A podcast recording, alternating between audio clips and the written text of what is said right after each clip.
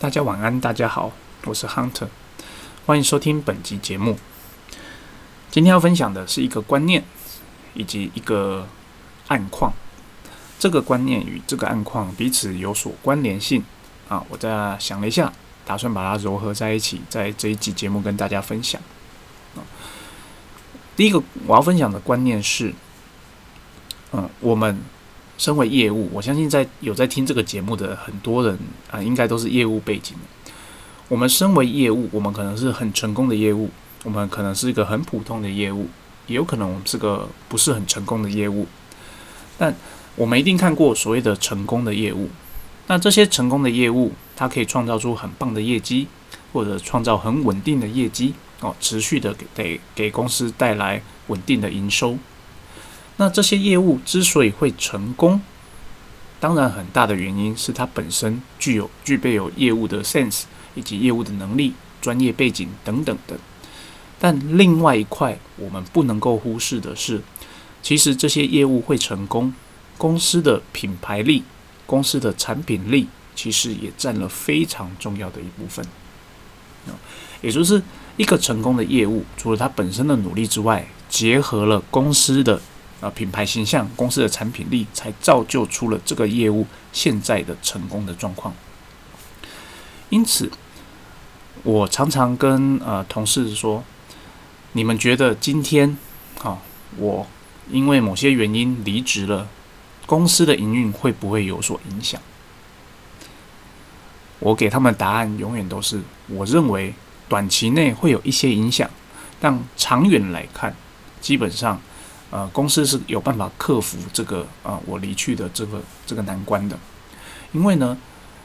公司的产品力其实是业务会成功的一个很重要的基石。今天你是一个再厉害的业务啊，你的产品不是很好，你的产品问题很多，基本上你也没办法很持久、很持续的一直的成功啊。所以，公司的产品、公司的品牌。基本上是造就业务的一个很重要的因素，所以说业务的离职会不会对公司造成影响呢？答案是当然会，哦，多多少少会。那但是如果你公司是有一定规模的情况，那你的制度或者是呃文化已经传承下来了，那只要再找出找到一个新的人递补上这个位置，那个影响就会减少到最小。哦，这是我想要分享的一个观念。我们身为业务啊，我们不用把自己放得太大。即使我们带来非常非常好的业绩给公司，那也是因为我们在这间公司哦，他给我们这个舞台，他有这样的产品让我们有所发挥，所以我们才可以像现在这么的成功。那既然我们有这样的认知，我们就不会过度的自我膨胀，认为说，诶，我很重要哦，公司不能没有我。我们做人就是要谦虚啦，我这边还是要提醒。好，为什么我今天要分享这个观念呢？老实说，就是因为呃，最近几天有我们公司的一个代理商啊，他的品牌经理啊，brand manager 决定要跳槽，跳槽到一间新的公司去。那间新的公司承诺要给这个品牌经理说，你就来我们公司啊，你想要什么资源，我给你。你认为应该买什么样的展示设备？我给你钱，你买，哦，然后他就跟我们的负责区域的 sales 联络说：“诶，我要跳槽喽，你要不要 support 我啊？这间新的公司不错哦，要钱有钱，要要购买展示机有展示机，然后而且这间公司很大，比原本我们的代理商还要更大，你要不要？诶，就是跟着跳过来。同时，哦，我们原本代理商的老板。”打电话给业务说：“你千万不可以，你不要再跟这个人合作了，就是他们的 brand manager 哦。我要你给我一个承诺，就是你不会跟他有销售的行为。”好，我们的业务怎么回答呢？我们的业务当下他的回答的方式是：“嗯，我没办法承诺你，我需要思考一下。”大家听到这边，应该可以预想到现在的代理商会有怎么样的反应了吧？现在代理商当然是暴跳如雷哦，哦，暴跳如雷是我的形容词啦，我并没有打听到他的用词。总之，代理商的老板非常的不高兴哦，那就是说，哦，不管你，如果你就是要这样做的话，你就去做了，反正是一种任性的回答。那业务他就大概跟代理商老板谈到这边，他就过来找我说：“咦，想听听看我的看法，如果我遇到这样的情况会怎么做呢？”首先，我跟他讲了一下，第一，哦，你是这个区域的业务。那无论你就是你想要跟现在的代理商继续合作，或者是说你觉得，诶，你要跟着这个品牌经理找一间新的代理商，哦，跟着他一起跳到一个新的代理商，从那间代理商开始合作，我没有意见，因为这个区域我已经授权给你做了，啊，你只要负责就是达到我设定的业绩目标就好了。但是呢，我给他一个意见，就是你刚刚回复现在代理商老板的那个方式。是不恰当的，为什么呢？老实说，嗯，代理商老板要的当然是一个承诺，希望我们公司可以继续挺他嘛，哦，让他可以安心，哦，可以继续销售我们家的产品。那我当然也能够理解，我们的业务认为这个品牌经理非常的重要。他说，我们公司在该国所有的销售百分之九十五都是因为这个品牌经理很努力、很认真了解我们家产品去推销，所以才能够卖出去的。所以他认为，我们业务认为，这个品牌经理一旦离开，他会把所有的呃这间原本代理商所有的销售就会因此而停滞，然后可能会在新的那个代理商、新的公司那边哦，才有办法创造出新的业绩。原本这间代理商，嗯，可能就会因此而衰弱。好，我这边我只问他一个问题，听你这样的回答。我认为你已经觉得，啊，新的公司比现在的公司好，就是新的代新的呃，我们品那个品牌经理要跳去的那间新公司，比我们现在这个代理商还要好。他想了一下，对，他是这样觉得。好，然后我一下就问他几个问题：你是依据什么做出这样的判断？你了解他要跳过去的那间新公司吗？你了解那个 brand manager 告诉你的这些事，呃，所谓的 support 是事实还是不是事实？他沉默，他没有想过这个事情，他只是想到这个品牌经理要走了，哦，他很担心他原本代理商这边的业绩会没有。那与其这样的话，不如去跟着这个品牌经理走。回到我一开始提到的，一间一个业务的之所以会成功，不代表。呃，当然是业务本身努力是很重要的，但是它背后的公司的 support 也是很的重要的。因此，这个业务离开了，对我而言，我会认为业务离开归离开，因为我们在公司看久嘛，我们以国内销售来看，业务来来回回哦，走了新人来，走了新人来，其实对公司的整体的营业没有非常大的影响，哦，可能正负二十 percent 了不起，那。如果本身一个很厉害的业务或很资深的厉害业务离开了呢？我也看过这样的情况，对业绩有影响吗？老实讲，也没有多大的影响。我把这样的观念再次的提醒他，你要想清楚。虽然说这个品牌经理他非常了解我们家的产品，我也了解你跟他合作了这么久哦，你知道这个人确实是有实力的。可是呢，不要忘记这个代理商。啊是这个代理商跟我们一起把这个品牌经理培养起来的。单纯只有这个品牌经理是不会、不一定会这么成功的。哦，再者，你现在完全不了解他要去的那间新公司所开出来的条件是真的是假的，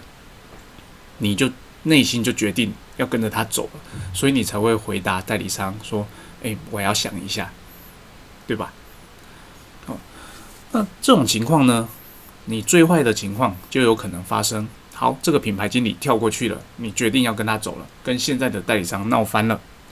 然后那边就是他去的新公司，其实根本没有这样的投资计划，或者是说那个品牌经理夸大了，或者是这个品牌经理跳过去之后，他决定要卖新的品牌，没有继续跟我们合作了。这是最差的状况。你现在的代理商失去了，你在新的公司那边也没有办法促成新的生意。有没有想过这样的问题？好，当然我们不是诅咒说这个品牌经理跳走之后他不会成功。当然，另外一种情况有可能这个品牌经理跳过去之后，他真的很全力的支持我们公司，然后开始去呃购买展示机、购买库存，开始去推销。可是呢，他跳过去的这间公司，就我得到的资讯，他本来并没有在这个领域的相关业务，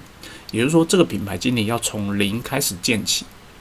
那从零开始建起，假设他很厉害好了，他至少我判断你至少也需要两年的时间，让他可以开始有呃比较稳定的成长。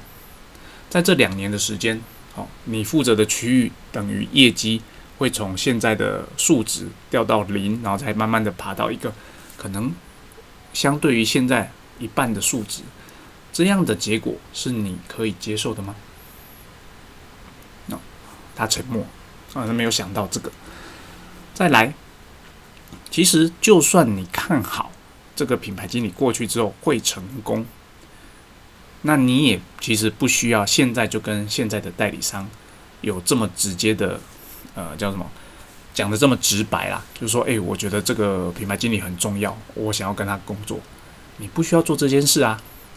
你可以跟现在的代理商维持着很好良好的关系，但是默默的经营。跟这个品牌经理的关系啊，你可以，你只要呃承诺现在的代理商老板说，哦，有我会继续 support 你，但是你私底下也是可以跟这个品牌经理继续保持联系哦。也许真的他真的有要投资，真的真的花了很大的钱要直接买哦，可能几十万美金的订单，这个时候其实你那时候就已经确定说，哦，这个公司是玩真的。那个时候你再来跟现在的代理商谈判，我认为也不迟，并不需要在现在这个 moment 就跟代理商摊牌哦。你可以保持低调，就是我们还是可以很 support 现在的代理商，但是暗中扶持新的新的代理商嘛，这也是一条路，而且我认为其实这是一条比较稳健的路。哦，以上是我给他的意见，当然我还有一些细部的分析啦，在节目中没办法讲得太详细。我怕大家会有很多 数字，反而造成呃收听上的困难。他听完之后，他想了一下，他说：“嗯，他了解了，他认为我的呃方法是比较恰当的。”于是呢，我就说：“好，那这样的话，你要做的一件事就是赶快打电话给现在代理商的老板，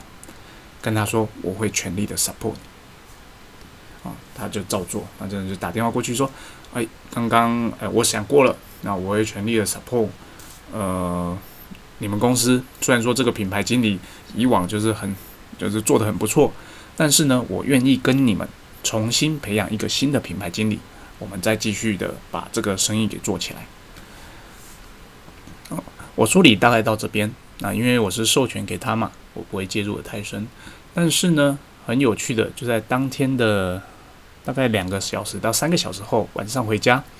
我就看到这间代理商做了一些动作，哦，当然他发了很多的信哦，代理商的老板哦，office 的 manager，以及好像有 service，就同步的发信给我们公司说，我们现在要好好的开始做，然后什么时候可以安排那个 online training 呢？让我们开始做一个新的交易训练，培养新的 brand manager，同步的。哦，因为这代理商其实我认为他在做那个 IGFB 的广告做的不错，同步的我就看到了这间公司把我们公司的他有在卖的所有的产品，嗯，在他的 Facebook、IG 全部再重新放了一遍，然后跟大家昭告天下说：诶，如果要买我们公司的产品的话，记得要来找我。哦，从这边其实你可以看得出来，其实代理商本身也是很。也很着急的，但是代理商对我们是有呃品牌忠诚度的，在这种情况下，其实支持代理商是一个不错的选择，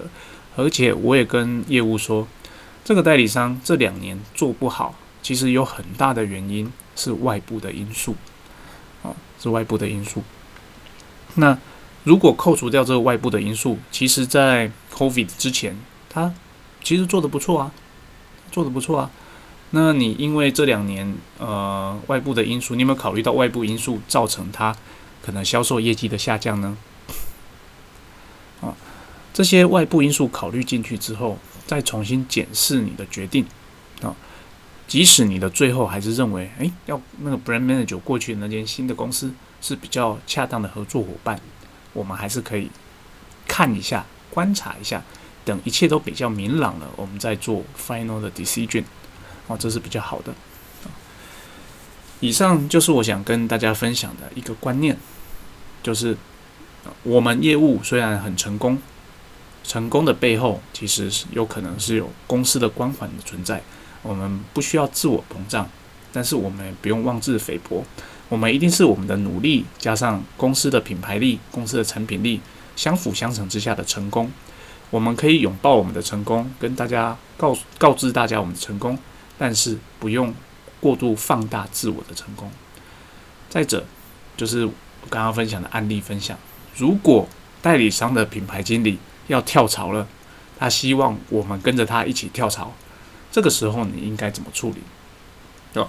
希望以上的一个观念跟一个案例分享对大家有帮助。那我相信多多少少都会遇到这样的情况。那以上的处理方式给大家参考。那今天就先到这边喽，谢谢大家，拜拜。